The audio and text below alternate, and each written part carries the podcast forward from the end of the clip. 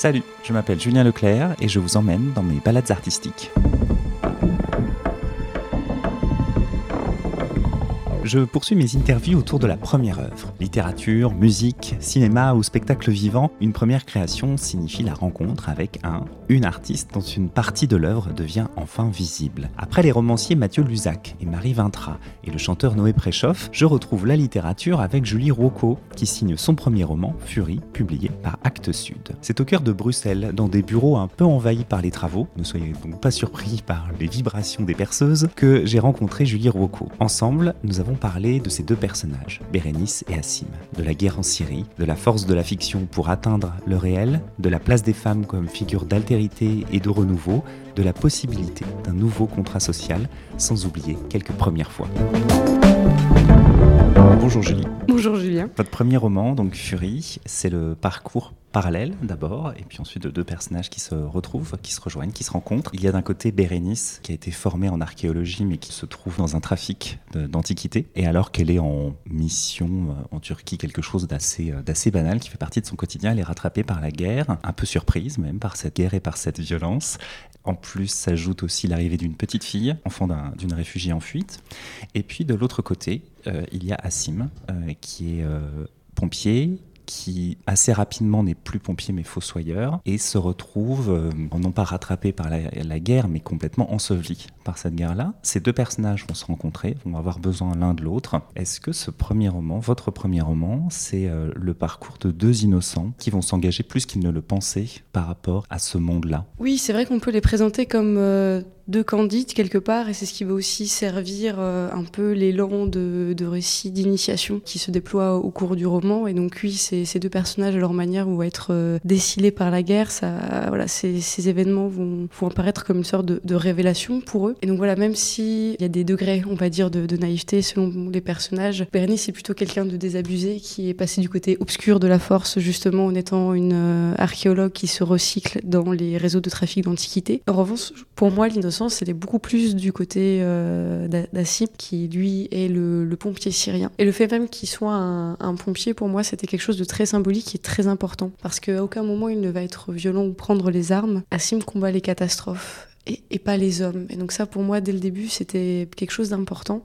Et justement, cet état de, voilà, de, de, pompier, de chevalier blanc va se dégrader par la force de la guerre et du cauchemar qui est en train de, l'engloutir et lui et tout ce qu'il a connu. Et donc voilà, c'est pour ça que petit à petit, il va passer fossoyeur. Donc sa route ne s'arrête pas là, il va encore euh, évoluer. Et pour moi, c'était très important de les mettre, euh, de mettre au regard l'un de l'autre tout le défi de ce livre était de mettre euh, d'un côté, voilà, entre ce que va euh, déterrer l'archéologue et entre ce qu'ensevelit le, le fossoyeur, j'ai voulu raconter l'histoire ben, des euh, dix ans de révolution, de guerre, mais surtout l'histoire d'un peuple qui se, qui s'est levé. Et donc ça me permettait vraiment de faire se regarder et l'archéologue et le fossoyeur. C'est comme s'il y avait une contraction du temps et que voilà deux, deux êtres dont l'émission devait être normalement séparée par des centaines d'années, tout d'un coup se, se retrouver face à face et voilà quels sont leurs rapports, leurs questions, leurs donc ces deux êtres peut-être naïfs qui viennent de deux mondes différents et ça permettait d'avoir au cœur même du cauchemar une fraîcheur dans le regard et dans la découverte euh, l'un pour l'autre. Ce parallèle au départ, avant qu'ils se rencontrent, montre à quel point ils portent en eux aussi tout l'héritage de leur société. C'est-à-dire qu'on les, on, les découvre aussi représentants euh,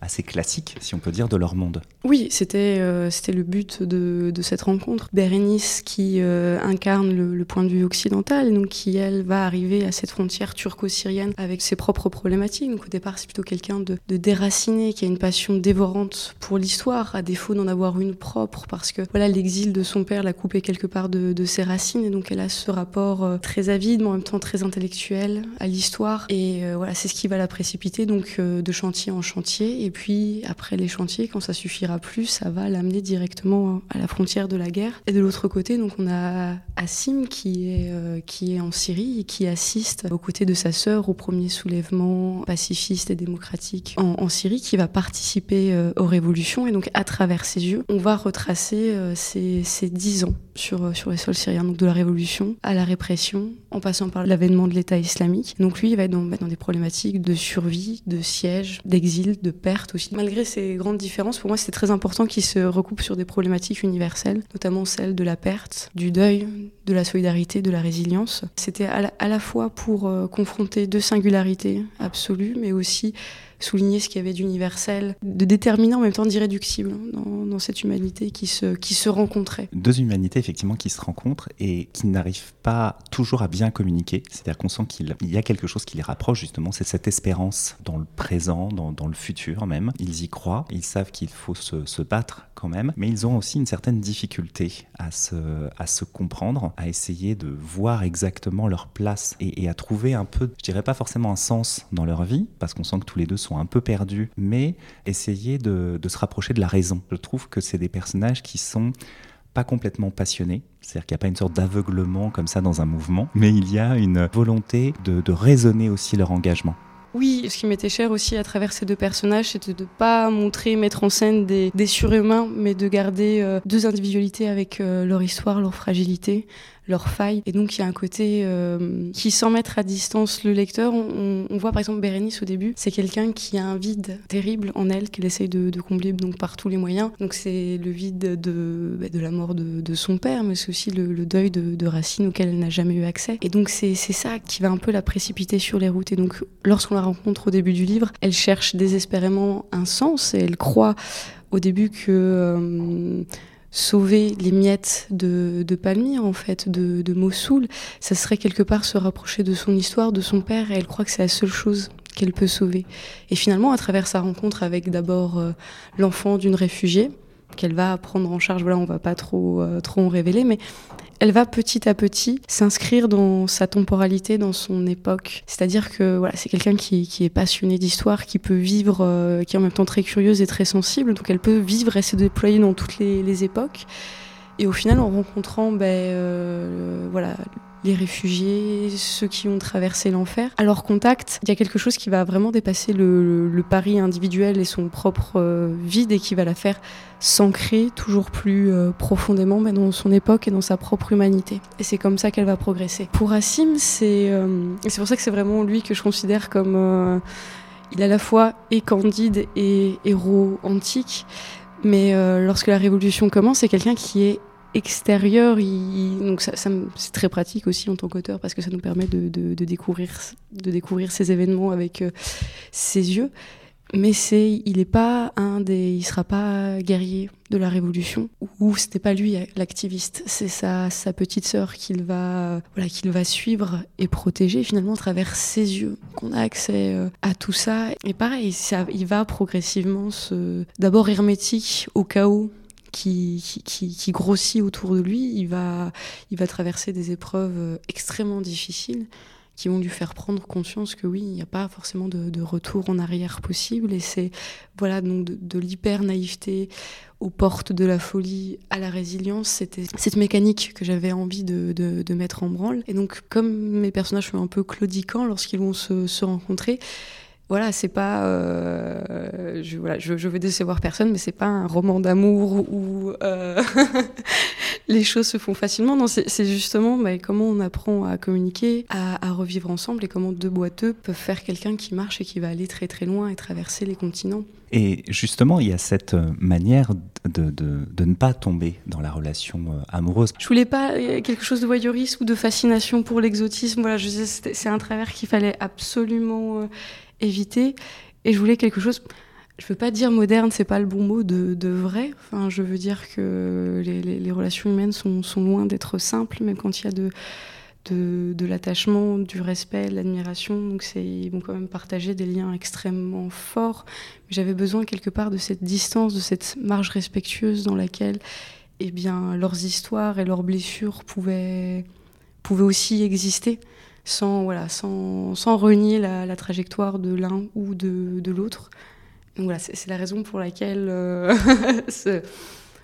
euh, il y a énormément de, romanesque, mais le romanesque ne repose pas seulement sur cette, euh, sur cette petite ficelle éculée. Et justement, la part de romanesque, moi, que je trouve très, puissante, parce qu'elle euh, elle est assez inattendue, même si le titre pourrait l'évoquer, mais quand même, je trouve que vous tenez ça jusqu'au bout. C'est-à-dire que c'est des personnages qui sont en lien avec leur terre directement, avec leur histoire, mais qui ont une sorte de dimension spirituelle, c'est-à-dire qu'il une capacité à se dépasser aussi et à mettre d'un seul coup au cœur de leur engagement cette humanité. Et je trouve qu'il y a énormément de, force mythologique chez chacun d'eux, euh, qui à la fois est un peu... Euh, euh, c'est des dimensions qui se répondent entre ces, deux personnages-là. C'est vrai que la mythologie est au cœur du roman, même si voilà, on n'a pas besoin d'avoir ces, références pour pour, euh, pour contempler l'évolution du personnage. C'est quelque chose, moi, qui m'a vraiment servi de, de base parce que c'était vraiment euh,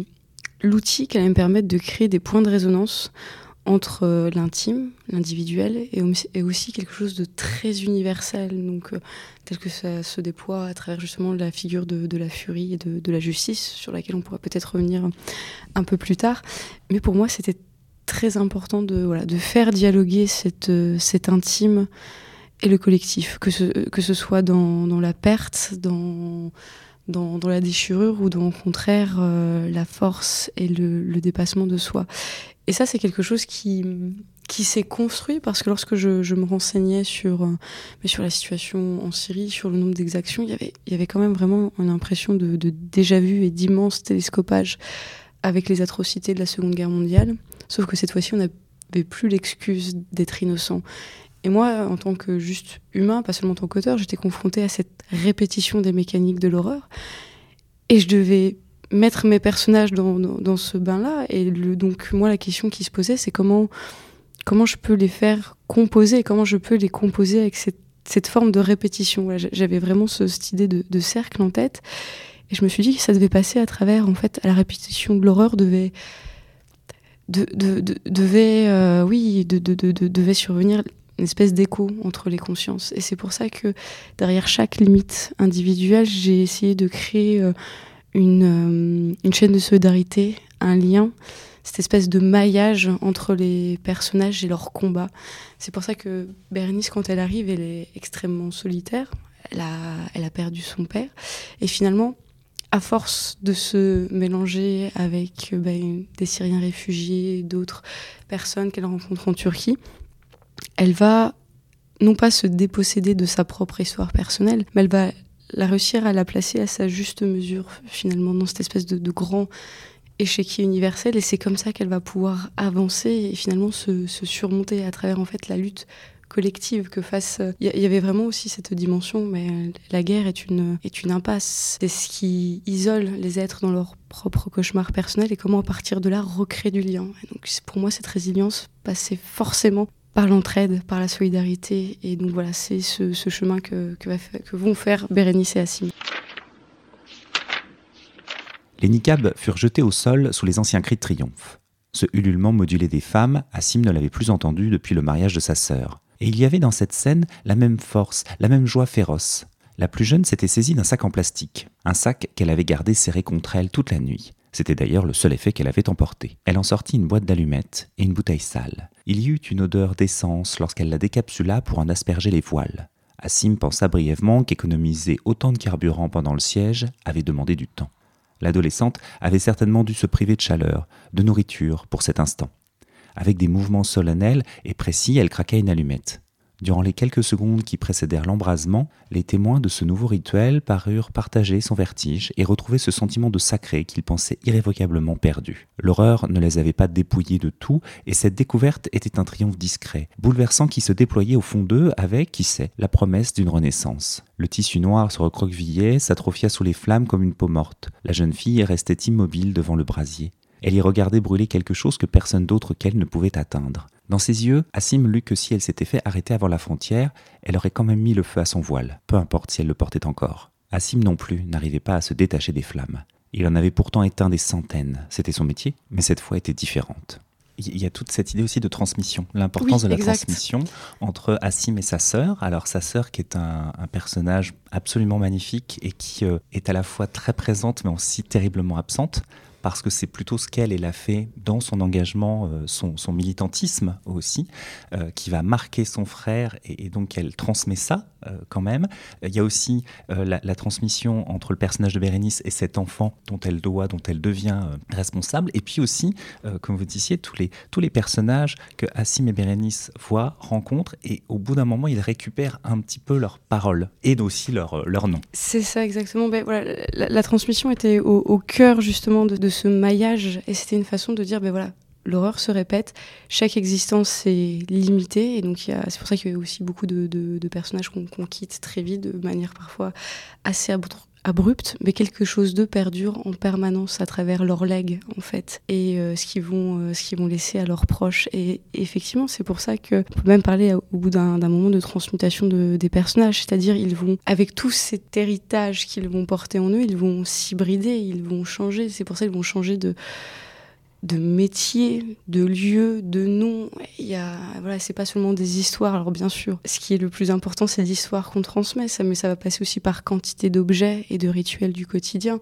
C'est pour ça que finalement les les gestes, les habitudes vont se déporter d'un personnage à l'autre. Et c'était pour moi une façon euh, que j'espérais délicate pour aussi euh, témoigner d'une forme d'amour persistante, mais aussi une façon de montrer que, ces fantômes, ces, ces, ces, tendresses, ces doux fantômes sont, toujours là. Et c'est pour ça aussi qu'il va y avoir tout, tout un peu ce, discours. Je ne sais pas si on peut spoiler et raconter des, petits moments. Comme vous voulez. on tique un peu en face. Moi, une des réflexions que je me suis faite en, écrivant, c'est on a, voilà, si on fait le, calcul entre euh, tous les humains qui ont foulé cette terre et la part des vivants actuels, en fait, il y a dix morts, dix ancêtres pour un vivant. Et donc, j'avais envie que de d'incarner ces fantômes là par exemple voilà il y a un des personnages qui face à cette face à ce constat va se faire cette réflexion en disant mais la guerre a tellement accéléré la, la machine a tué a tellement euh, augmenté les massacres. Maintenant il n'y en a plus de, de 10 et en fait on a tous nous européens partout dans le monde c'est comme si on avait tous finalement la charge d'une âme qui est morte euh, en Syrie pendant ces 10 ans. Et je voulais voir voilà, comment l'incarner aussi euh, dans le quotidien de, de ces personnages là je, je, trouve aussi que dans cette idée de, de transmission il y a aussi les héritage, alors peut-être qui, fait peut-être partie de vos, références aussi, parce que euh, vous, le disiez, c'est-à-dire qu'on n'a pas besoin d'avoir toutes ces références pour comprendre, pour rentrer dans le, dans le roman, mais en même temps elles sont là. Et je trouve qu'il y a aussi une manière de, d'enrichir le livre aussi justement de se passer cette histoire. Alors il y a bien sûr la figure de Bérénice, euh, qui parle finalement autant au côté oriental en tant que figure euh, mythique, et puis en tant que personnage occidental, voilà, très euh, français, euh, il y a cette figure-là, donc bien sûr transcendée par, Racine. Il y a le personnage aussi de la, des Furies. Ça me fait forcément penser à, la Seconde Guerre mondiale, puisqu'elles étaient donc chargées de poursuivre et de harceler les, les criminels. Et, il y a aussi le Fossoyeur, moi, qui m'a fait penser à un des personnages de Shakespeare dans Hamlet. Est-ce que c'est compliqué de manier ces, figures-là? Non, mais les deux s'entre-nourrissent en permanence. C'est-à-dire que quand j'ai essayé de construire mes personnages, c'était au départ on a une espèce de jeu de tarot dans la tête et donc on essaie de, retourner ces cartes et en fait à chaque chapitre c'est une nouvelle manche qui commence et on essaye de, voir justement quelles vont être leurs interactions. Donc il y a je dirais que la part de hasard de construction est assez égale, de la même manière que la part des grandes références et du romanesque vraiment se, se côtoient. Et euh, moi, dans mon processus d'écriture, quand je commençais à avoir des doutes, quand je ne savais pas vers quelle direction un personnage devait se, se poser, eh bien, ma furie à moi, celle qui, qui me guidait, c'était se reposer sur ses références. Je me dis, mais attends, par exemple, quand j'avais un doute pour le destin de Bérénice, je me dis, mais elle s'appelle Bérénice, c'est finalement une reine de, de Palestine. Voilà, donc euh, est-ce qu'elle doit rentrer, partir de chez elle? Et finalement, voilà, le livre se portait lui-même à travers ce jeu et d'événements euh, très, euh, très concrets, très actuels, parce qu'à bien des égards, on pourrait considérer que c'est presque. Euh, il y a la dynamique un petit peu du, thriller dans, Fury. Et en même temps, quand cette, cette dynamique-là me permettait de basculer vers quelque chose de totalement différent, quelque chose de beaucoup plus mythologique, et donc voilà, je, de passer d'une référence à l'autre. Et c'est pour ça qu'il y, a plusieurs niveaux de, lecture. On peut le lire voilà, comme un peu un roman d'aventure très actuel qui va nous donner des clés un peu de, compréhension sur le, conflit syrien. On peut le dire comme quelque chose d'un peu plus ésotérique, d'initiatique, à travers tout un jeu de figures et, de mythes. Et je voulais vraiment que les deux soient interdépendants. Et donc euh, voilà, c'est une espèce de, de roue où ils s'entraînent mutuellement. Finalement, votre roman puise aussi sa force de ce point de vue géopolitique. C'est-à-dire qu'à un moment, il faut aussi maîtriser, il est question quand même de territoire, de géographie, d'histoire. Vous le disiez, c'est dix ans de, de combat, de lutte, de révolution. Des choses qui finalement, pour euh, un lecteur français peut se résumer à euh, quelques images de destruction à un journal télévisé et, s'arrêter à ça. Ce matériau-là, très, euh, très concret de, géopolitique, comment est-ce que vous l'avez d'un seul coup euh, abordé Eh bien déjà, j'ai décidé de l'aborder par la fiction, parce que justement, c'était pour moi un outil pour dépasser la sidération que tout le monde peut ressentir à raison devant un JT, on a des images voilà euh, atroces qui, défilent en boucle et qui créent, euh, je pense, euh, un sentiment de, blocage. On est ému, on est choqué et quelque part on s'interdit d'aller voir ce qu'il y a derrière parce qu'on se dit c'est trop horrible, c'est trop compliqué pour qu'on puisse y faire face. Et la fiction me paraît d'inscrire dans la, dans la matière du quotidien, de l'émotionnel, de, voilà, de donner des, noms, des voix, des, histoires à ces événements et de nous permettre de les incarner. Et je pense que sans cette incarnation, en fait, même la meilleure idée du monde, on ne pourra pas la faire, la transmettre, justement. Et c'est pour ça que aussi il y a eu un grand grand travail de, recherche pour pouvoir être euh, voilà mené à bien ce, projet. Et souvent c'est assez intéressant parce que quand on parle des, événements euh, voilà de cette ligne de crête entre le réel, le romanesque et le fictionnel, on, me demande mais voilà où se situe où se situe la limite? Et bien souvent, il y a une espèce d'inversion, c'est-à-dire qu'on on va penser que ce qui est le plus romanesque c'est moi ce que j'ai tiré de faits réels. Et il y a des moments qui peuvent paraître assez euh, absurdes ou hyper symboliques euh, trop horribles ou trop poétiques pour, euh, pour appartenir à la réalité. C'est justement moi ces événements extrêmement forts qui m'ont qui m'ont marqué. Et moi, mon but en tant qu'auteur, c'était pas, si vous voulez, d'inventer les événements surnaturels parce qu'ils sont advenus, mais de les inscrire dans une matière quotidienne. Et donc, c'est pour ça que, voilà, il y a des images de la guerre aussi qui sont qui forcément qui marquent, qui, qui sont bouleversantes. Quand j'avais écouté un témoignage d'un homme qui disait, mais ce jour-là dans la rue, quand j'ai vu euh, un chien avançait avec une tête d'homme dans, la gueule, j'ai compris en fait que, j'étais en enfer et qu'il fallait que je parte. Et cette image-là, c'est une image cauchemardesque. On pourrait dire, voilà, c'est l'auteur qui l'a créée pour essayer de dire quelque chose de, de symbolique et de, nous faire passer, voilà, d'incarner dans une seule image toute la monstruosité de la guerre. Et non, en fait, ça fait partie des scènes malheureusement quotidiennes qui, se passent dans, ce genre de conditions. Et moi, finalement, mon boulot en tant qu'auteur, c'était de créer tout. Euh, tout le décor réaliste et quotidien autour. Donc finalement, moi, j'ai plus dû, ma créativité, elle, elle a dû se concentrer sur des choses beaucoup plus simples. Inventer par exemple des rituels, les rituels du thé qui va passer d'un personnage à l'autre. Voilà, la sœur qui se maquille avant les révolutions. En fait, tout ce qui nous paraît finalement le plus banal, le plus personnel, le plus quotidien, c'est ce qui est inventé. Et tout ce qui va nous paraître euh, fou, invraisemblable dans le mais donc là je vous ai donné un exemple qui est euh, extrêmement macabre mais aussi dans la force des personnages dans la beauté de leur lutte dans leur détermination à toute épreuve.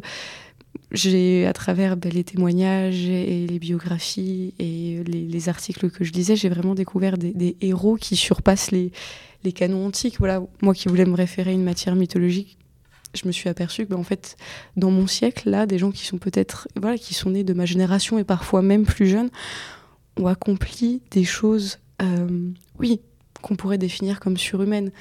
Et donc c'est ça un peu tout le paradoxe de Fury. Ce qui va vous paraître invraisemblable, finalement, c'est peut-être ce qui s'éloigne le plus de la fiction.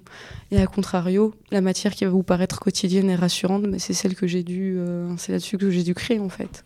Et ce que j'ai, euh, moi, ce que j'ai beaucoup aimé aussi, c'est la façon dont vous ouvrez sur les personnages. C'est-à-dire que vous commencez par Bérénice, qui est euh, à Paris, on est dans une ambiance de café, il y a le bruit des percos et tout ça. Enfin, donc il y a une ambiance qui peut nous être commune, en tout cas on voit tout de suite. Et puis pour Assim, vous le placez aussi dans les sens de son pays, c'est-à-dire que soit c'est la, c'est la guerre, soit il y a de la poussière, mais il y a aussi des odeurs, il y a aussi en fait la, la vie qui est encore là et qui a des formes assez, assez différentes. Et donc il y, a, il y a toujours aussi cette idée chez vous, j'ai l'impression de donner de la, comme vous disiez en fait, de donner de la matière à ces, à ces personnages, il faut aussi qu'ils soient inscrits dans une réalité, ce qui permet aussi, je trouve, pour vous de, tenir le mouvement qu'ils vont soit engendrer, soit vont suivre. Parce que finalement, vous avez fait aussi un roman qui parle énormément de révolution. Et d'une des raisons de la révolution, euh, c'est qu'elle doit être faite par les femmes. Parce que finalement, ce sont les. C'est pas tant qu'il n'y a que les hommes qui font la guerre, mais c'est plutôt que euh, peut-être que les, les, hommes, s'ils ne font pas la guerre, ne font pas. Enfin, s'ils ne faisaient pas la guerre, seraient incapables de faire le reste euh, peut-être de réconforter le, monde, et peut-être que c'est aux femmes de leur apprendre à, réconforter un peu la vie. C'est vrai que lorsque j'ai parlé des, révolutions, j'ai parlé d'un postulat qu'on répète beaucoup en politique, c'est hum, des hommes dans la rue, c'est une émeute, des femmes avec eux, c'est une révolution. C'est-à-dire que lorsque les femmes participent à ces soulèvements, c'est toute la société, c'est toutes les générations qui se soulèvent. Et ça a été, euh, ça a été vraiment le, cas avec ces, printemps arabes et euh, ces manifestations en Syrie. Les, femmes ont eu une, grande part, pas forcément dans, pas, pas seulement, je voulais dire, dans la, dans, l'innovation politique, dans la projection de, de, nouvelles idées, mais aussi très pragmatiquement en fait, lorsque l'État s'est euh, s'est évanoui ou est devenu cette, ben voilà, ce, spectre tyrannique qu'il continue d'être, eh bien celles qui ont érigé les hôpitaux de fortune, qui ont essayé de faire fonctionner des écoles, qui ont essayé de mettre en place plein de, de, comités de quartier avec cette volonté de il fallait euh, voilà la, révolution c'est pas quelque chose de national c'est aussi quelque chose à son échelle individuelle c'est quelque chose à l'échelle de son quartier.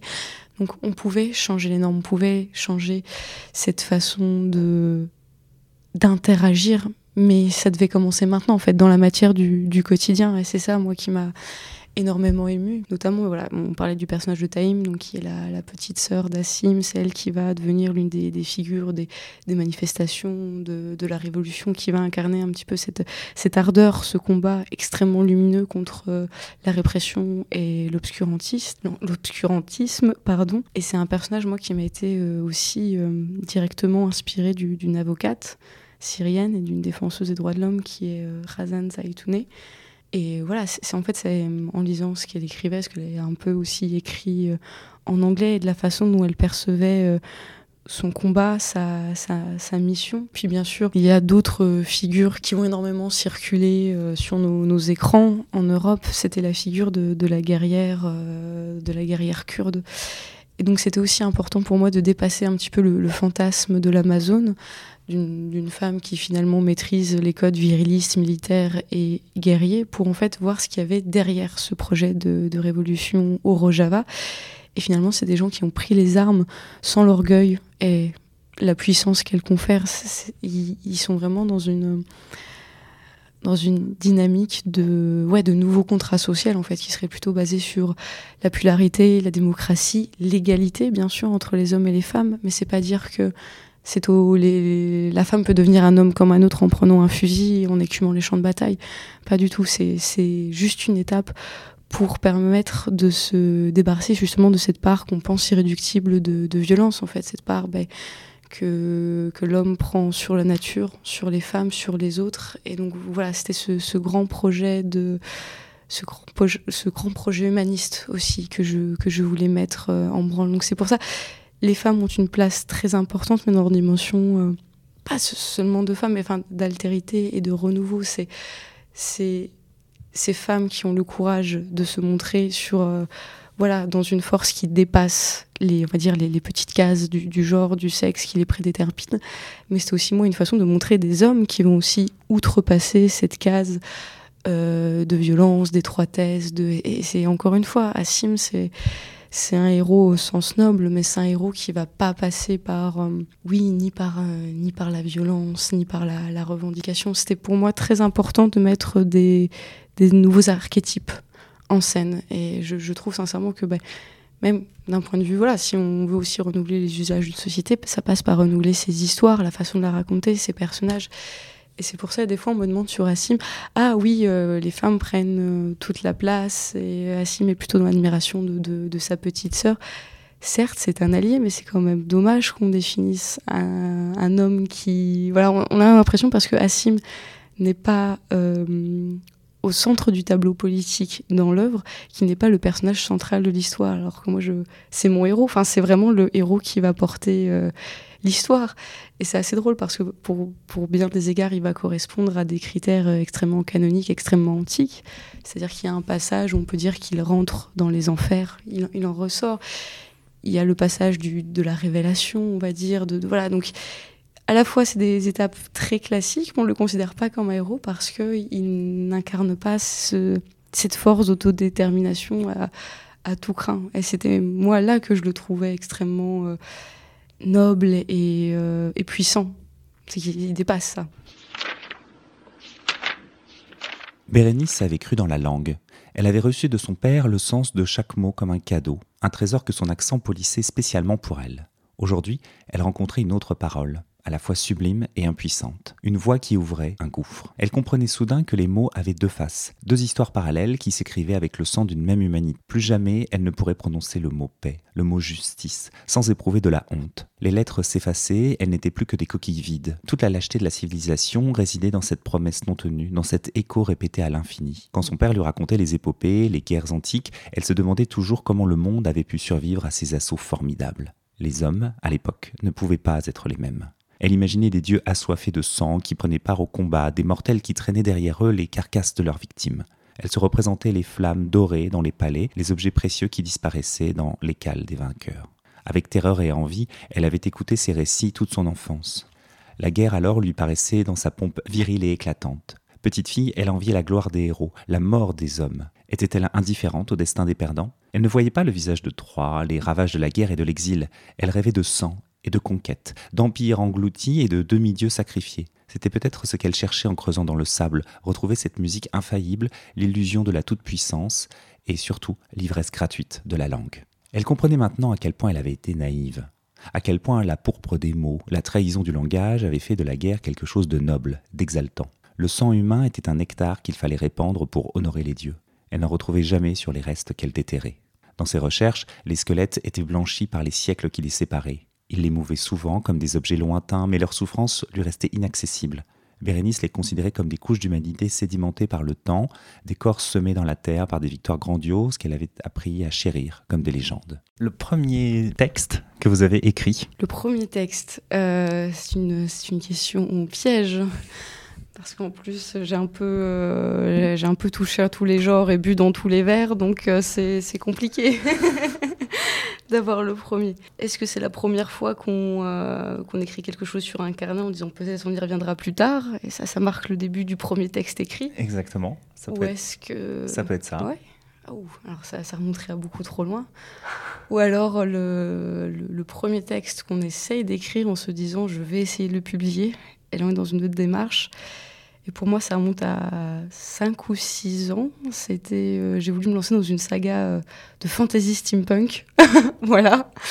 Et euh, je vous avais prévenu que ça pouvait être foutraque. Et donc oui, c'était, c'était un texte qui devait s'appeler l'horloge des reins. Au final, ça devait être en un tome, mais forcément on écrit, on écrit. Donc je me suis dit bon, on est parti pour faire une, une trilogie. Et voilà, c'était un peu cette, ouais, cet univers de métal, de rustine et de vapeur. Euh, je pense que euh, oui, mon enfance dans, les Ardennes, dans, les Ardennes, dans un ancien bassin de la métallurgie, ça a dû euh, énormément jouer. Ça marque, je comprends. Le premier livre qui vous a vraiment marqué? Ah, j'ai j'ai vraiment été, moi, très marquée dans mon enfance par, par les grands classiques antiques. Mais c'est quelque chose qui, dans mon esprit, était aussi extrêmement lié au cinéma, au peplum. C'est-à-dire que même quand on me lisait une histoire mythologique, j'avais, c'est plutôt les rouages du cinéma, en fait, qui tournaient, euh, qui tournaient à l'arrière de mon crâne. Et je pense que le, vraiment la rencontre livre-livre, j'ai pris conscience que, en fait, oui, le livre avait ses propres outils, ses propres forces. Ça devait être, euh, oui, la, ben, la, voleuse de livres, justement, euh, de, de Marc Zuckers, je ne sais plus. Voilà, donc il faudra vérifier le, le, nom de l'auteur, mais c'est parce que c'était une, la, narratrice, c'était la mort justement. C'était la mort qui parlait, qui s'adressait directement au lecteur et qui, euh, donc voilà, j'étais au collège, c'était le premier livre que je rencontrais comme ça, qui cassait cette barrière euh, entre le, livre et le lecteur, qui, euh, voilà, qui, qui l'apostrophait directement. Et ce genre de, discours très métal, le cinéma, enfin voilà, cette narratrice Euh, la grande faucheuse qui narre une histoire, c'est quelque chose qu'on ne pouvait pas montrer au cinéma. Et c'était vraiment un jeu qui pouvait y avoir qu'entre lecteur et, euh, et, auteur. Et donc voilà, en plus, on devine avec un titre La voleuse de livres, c'était quelque chose aussi de, très méta. Et voilà, cette façon de, se regarder, de, se retourner, c'est c'est un des premiers livres qui m'a marqué parce que c'était en dehors de la puissance du récit qui peut se développer sur plein de supports différents, que ce soit le cinéma, le jeu vidéo, la, BD. Voilà, moi j'ai toujours été hyper, hyper passionnée par le récit. Mais voilà, le, récit livresque, il m'a fallu euh, la faucheuse comme narratrice pour me dire ah ouais, ça c'est fort quand même. Les premiers mots qui vous sont venus pour Fury? Oh la colle. Euh, la pelle. ça fait. C'est très pragmatique, mais oui, quelque chose qui, qui creuse. Il, fallait vraiment creuser. C'est pour ça que vous avez parlé tout, à l'heure l'idée de, de, la Terre, des terres différentes, parce qu'on est sur, plusieurs continents, c'était quelque chose d'essentiel. J'avais, euh, je devais creuser dans le texte, creuser dans la langue, creuser dans les rapports internationaux, mais aussi creuser, euh, creuser dans la Terre. Donc je pense vraiment que cette idée de l'appel, d'ailleurs en fait c'est la première image qu'on voit d'Assim, c'est justement il est en train de, de creuser, il a cette pelle dans les mains. Et voilà, je, voyais un homme et une femme qui, grattaient la terre pour deux raisons différentes. Ça, je pense que ça a été la, la première image. Et aussi, forcément, comme je m'inscrivais un peu dans, une veine mythologique, que j'étais un peu partie avec, euh, avec les Furies. La dernière scène de, de l'Orestie, c'est euh, la déesse Athéna qui ouvre la terre et qui demande, euh, après la réalisation du premier procès, elle demande aux déesses de la vengeance de rentrer dans la terre. Parce que maintenant, les hommes se jugeront entre eux. C'est ça le pacte entre mortels et Dieu qui vient d'être passé. Et donc, elle ouvre la terre, elle dit maintenant, vous ne serez plus les furies, vous allez devenir les bienveillantes. Mais si ce pacte venait à se défaire, vous pourriez sortir et réinvestir le territoire des mortels. Et en fait, moi, je me suis dit, après ces dix ans de guerre, d'impunité totale, du bourreau ordinaire ou du grand tyran, eh ben, il fallait réouvrir. Il y avait quelque chose qui, demandait à sortir. Il fallait réouvrir la terre pour que ça ressorte, en fait. Donc, je pense que, ouais, la, plume ou la pelle, moi, ça a été la même, euh, le même combat la première fois que vous n'oublierez jamais. Je pense que euh, c'est les, premières fois où j'ai voyagé, où j'ai quitté euh, l'Europe et je me suis dit en fait tout ce que j'avais euh, lu comme roman d'aventure, de, voyage ou simplement voilà de, de romans, j'étais en train de le vivre en vrai. Je pense, voilà, je pense que c'est un peu cette impression de déréalisation d'une hyper-réalité, de fait. C'était un peu ce, ce, ce, mouvement où on se dit, oui, je, oui, de passer de, d'avoir à la fois un esprit qui a été euh, forgé, façonné par le récit, et qui rencontre une réalité qui peut le, le refaçonner. Voilà, je dirais que c'était ce, cette rencontre-là, ce, ce mouvement-là. La première fois que vous êtes dit que le roman était fini? Ah, quand il s'est fini de lui-même. C'est un sentiment assez difficile à, décrire parce que voilà, c'est un espèce de, corps à corps avec le texte qui dure le jour, la nuit, qui dure pendant plusieurs mois. Fury, ça, ça a vraiment été ça. Et pendant des mois, je me souviens, euh, bah, j'appelais mes parents et je dis, euh, me disait, voilà, qu'est-ce que tu fais aujourd'hui? Je, disais, aujourd'hui, je termine le livre. c'était, voilà, c'était mon objectif. Et forcément, je, n'y arrivais pas. Le livre se, prolongeait de, lui-même. J'avais en, tête euh, une espèce d'image, voilà, finale. On a parlé de, la terre, on creuse, on sauve Donc voilà, je, savais, il y avait. il y avait une dynamique propre, je, savais où je devais aller, et à un moment, la fin, les dénouements, ça a été, ça a été compliqué. Je ne savais pas comment, se, comment je pouvais arriver justement à cette fin. Et j'ai relu le début du, du, livre. Et en fait, c'est ce moment où, en le lisant, je l'ai compris. Et il s'est créé en dehors de moi, en fait. Voilà, il a, il était terminé quand j'ai commencé à comprendre qu'il avait son existence propre et sa propre logique. Je me suis dit, mais faut que j'arrête de me poser des questions, en fait, tout est dans le début. Et donc le livre est comme ça, très, très circulaire, et au moment où finalement ce cercle se complète, où le livre se retourne, et c'est quelque chose qui fait presque tout seul, et eh bien là il est fini, parce qu'il a plus besoin de vous. La première fois que vous êtes dit que vous étiez euh, auteur, autrice? J'ai toujours du mal à répondre à cette question, je pense que... Même quand j'ai rencontré mon éditrice, en vrai, c'était pas encore. Euh, c'était un très beau moment, c'était pas encore euh, acquis comme, comme statut peut-être c'est quelque chose qui se, qui se fait, qui se crée euh, progressivement. C'est peut-être les lecteurs qui vont dire que.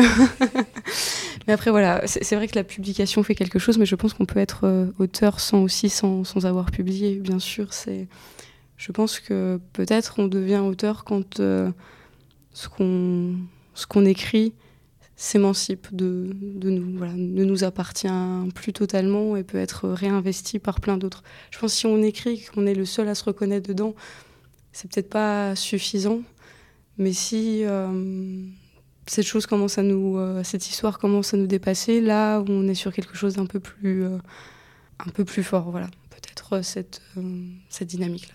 Et donc maintenant que ce, voilà, ce premier roman a été écrit, a été publié et donc est, lu, à quel moment on pense au, roman suivant ah, alors ça, c'est aussi une réponse qu'on pouvait mettre dans, le, dans la précédente, à quel moment le roman est fini.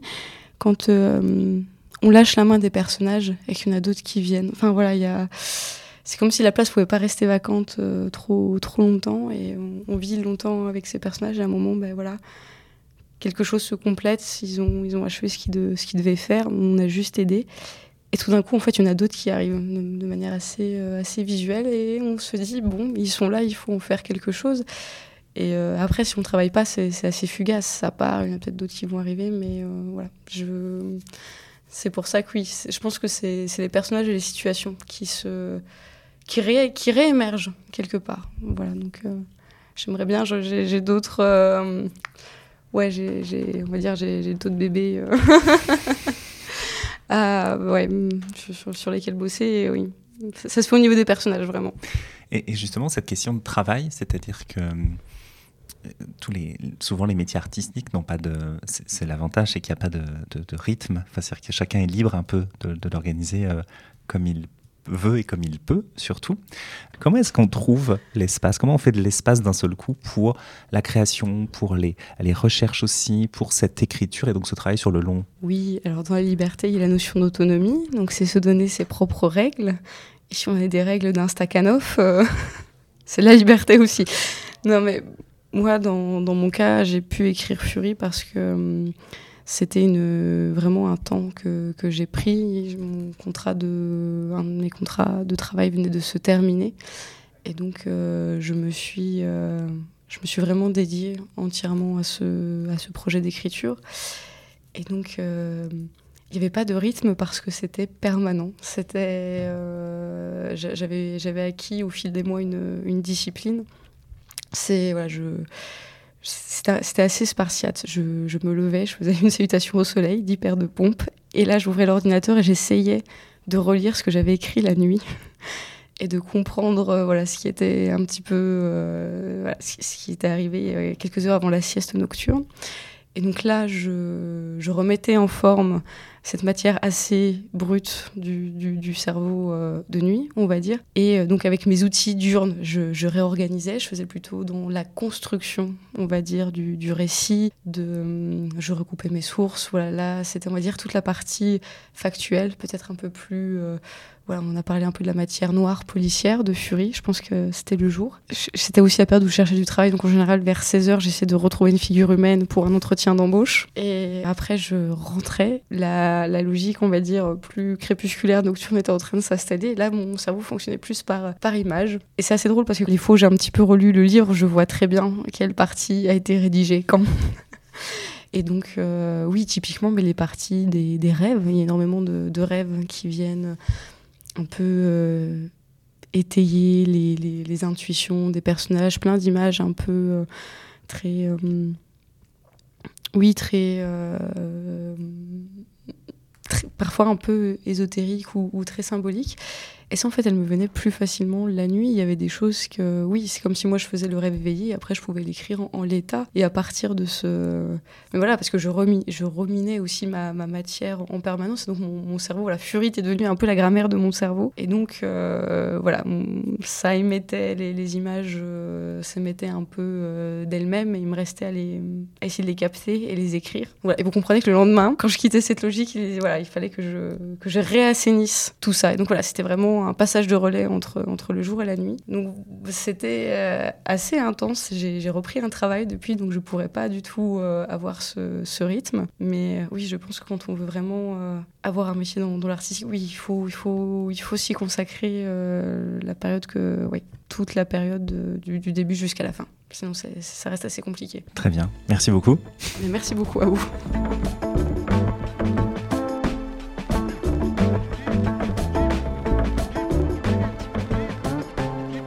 J'espère que cette balade avec Julie Rocco vous aura plu. Son premier roman s'appelle Fury et il est publié par Actes Sud. La voleuse de livres dont elle nous parlait tout à l'heure est signée Marcus Suzak. N'hésitez pas à partager et commenter ce podcast que vous trouvez sur toutes les plateformes. Prenez soin de vous et à bientôt.